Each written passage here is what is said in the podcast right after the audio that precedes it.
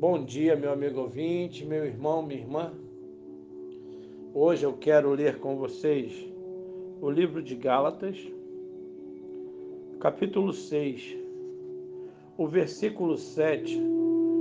Nós lemos assim: Não se deixe enganar, de Deus não se zomba, pois o que o homem semear, isso também colherá.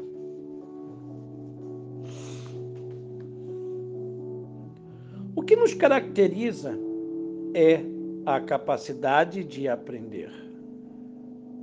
Aprender é para todos, para as crianças, para os jovens, para os idosos. Aprender é para quem sabe pouco, ao dar os primeiros passos na longa rodovia do conhecimento. É para quem sabe muito, mesmo depois de elevadas passagens por destacadas casas de pesquisa.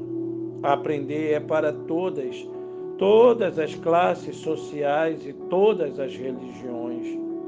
Aprender é para você, é para mim. Todos os ofícios, sim, seja a política palaciana, seja o agronegócio familiar ou sofisticado. O que nos distingue é como nos dedicamos a aprender. Tudo começa com a curiosidade, o desejo de saber o que está acontecendo, como ocorreu com Moisés ao ver um arbusto queimando no fim do horizonte. Tudo continua com o movimento que damos para não nos contentar com o desconhecimento, para superar limites, e para transformar a realidade. O que nos danifica ou aquilo que realmente pode dignificar o homem é o que fazemos com o que aprendemos. O que você tem feito de tudo isso que você tem aprendido?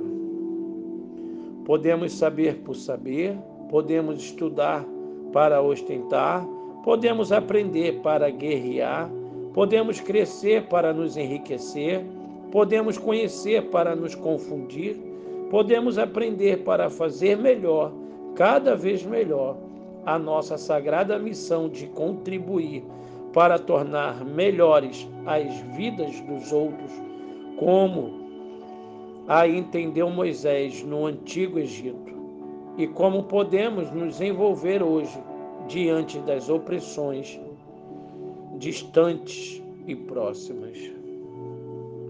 Há uma beleza divina na aprendizagem.